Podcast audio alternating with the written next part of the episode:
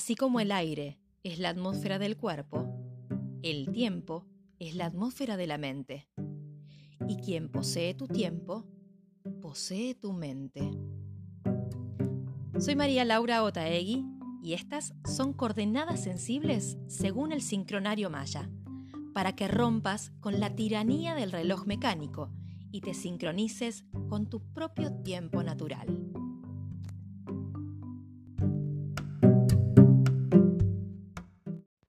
Hola, buenas, ¿cómo va? ¿Cómo va eso del amor propio?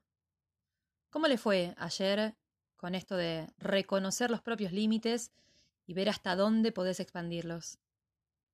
Estamos en la onda encantada del sol. Son 13 días para reconocer tu fuego interior, su intensidad, su alcance, es decir, la calidad del amor que damos y recibimos. ¿A vos qué te resulta más fácil? ¿Dar o recibir? ¿O ninguna? Hoy estoy repreguntona. ¿Vamos a conocer el kin del día? Acá se los presento.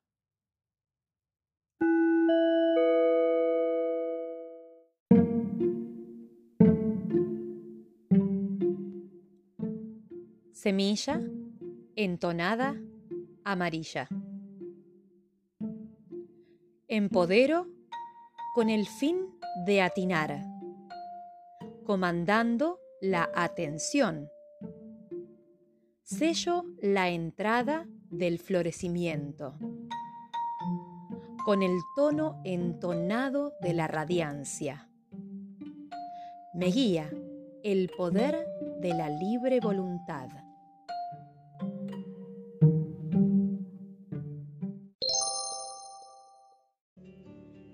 Maduramos en el tiempo para empoderarnos y florecer.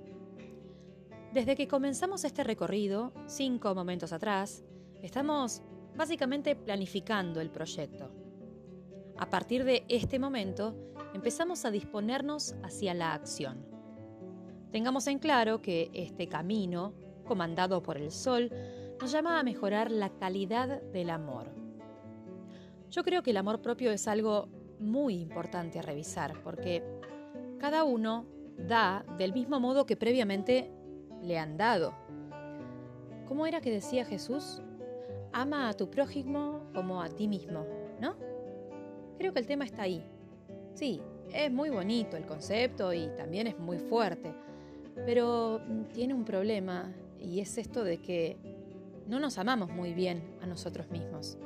Somos bastante duros a la hora de juzgarnos y nos machacamos bastante interiormente.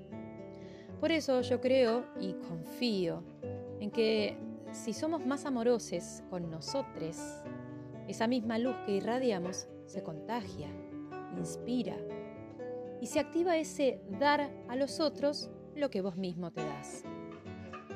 Hoy es el día en que nos empoderamos y reunimos los recursos. Aparece en este punto el sello de la semilla. La semilla nos trae el símbolo de la cáscara y de lo que está adentro contenido.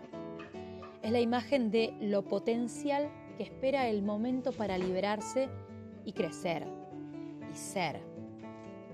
Esa cáscara son las limitaciones, las restricciones que fuimos recibiendo mientras crecíamos y con las que nos fuimos resguardando principalmente por miedo. El miedo es de todas las emociones la más contraria al amor. No lo es el odio, no lo es el resentimiento, es el miedo. Porque el miedo paraliza, nos mete para adentro, nos encierra, construye muros que nos impiden crecer y ser con toda nuestra potencia. ¿Qué te limita? ¿A qué le tenés miedo? ¿Cuáles son esos momentos en que te sentiste frustrado? ¿En qué momento perdiste la confianza de ser vos mismo? ¿Cuántos no recibiste en tu vida y de qué manera te afectaron? Acá hay un punto que me parece de suma importancia y tiene que ver con los cuidados que recibimos y que luego también damos. Desde el ecofeminismo nos llega la idea de la ética del cuidado, que sostiene la importancia de que esas tareas sean compartidas entre todos los miembros de la sociedad, porque tradicionalmente son actividades que la practican mayoritariamente las mujeres y sin ningún tipo de reconocimiento. Pero más allá de las implicancias económicas, el concepto central de la ética del cuidado es la responsabilidad afectiva. Porque la sociedad no es un conjunto de individuos solos. Los seres humanos formamos parte de una red de relaciones donde dependemos unos de otros. En la ética del cuidado se reivindica la importancia de los sentimientos para la vida ética, moral. El sentimiento no solamente es indispensable e irrenunciable en la sensibilidad humana, sino que motiva a la conducta. Cuidar de otros nos hace empáticos a las diferentes necesidades. Si lo pensamos en términos de crianza, estamos todos de acuerdo en que los límites son necesarios y hasta saludables. Pero el tema radica en la forma en que ponemos esos límites. Ahí está el asunto. Todavía es muy común escuchar afirmaciones del tipo, darle a los hijos una paliza a tiempo para corregirlos. Hasta existen quienes sostienen que esos métodos los han ayudado a crecer sin secuelas. ¿En serio? ¿Sin secuelas? ¿Acaso no hubieran preferido métodos más amorosos? ¿Somos conscientes del costo que tienen esos métodos para nuestra humanidad? Y fíjense que por lo general, lo que recibimos, luego lo damos. Es lo que aprendimos. Por eso, cuando cometemos un error, nos maltratamos literalmente y maltratamos a los otros. Hasta nos desquitamos con otros por las heridas que todavía duelen en lo profundo. No hay dolor más grande, más inmenso que ser rechazados, reprendidos y lastimados por quienes deberían amarnos. La semilla también es la imagen de lo que sembramos para luego cosecharlo.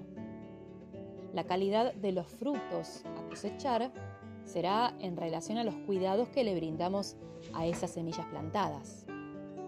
Crecerán, florecerán y darán frutos siempre y cuando hayan recibido luz, calor, alimento y atención.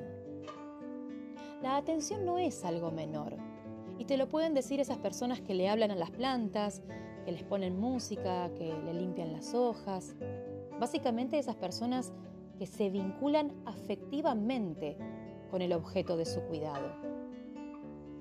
Y una cosa más antes de ir a las frases. El tiempo. Los frutos llegan con el tiempo. Y también hay un tiempo adecuado para cada siembra. En esperar y respetar los ciclos está el arte y la sabiduría. La primera frase que les, dejo es del poeta y filósofo mm, inglés James Allen y la segunda es de John Densmore, que es escritor, pero se lo conoce más por haber sido el baterista de la banda Doors.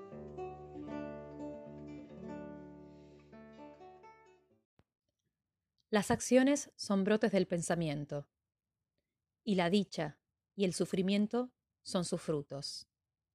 De este modo, el humano cosecha los frutos dulces y amargos que él mismo siembra. Hay gente que dice que los años 60 no fueron fructíferos, pero ahí se sembraron las semillas de los movimientos de paz, derechos civiles y el feminismo. Tal vez nos tome 100 o 150 años ver los frutos. Pero hay que seguir echándole agua a todo esto. Las grandes ideas toman tiempo.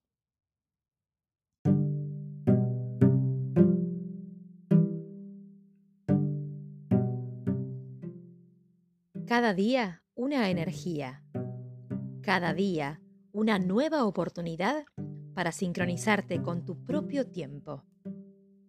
Soy María Laura Taegui y estas fueron las coordenadas sensibles según el sincronario Maya. Seguinos en Spotify y Anchor. Hasta la próxima.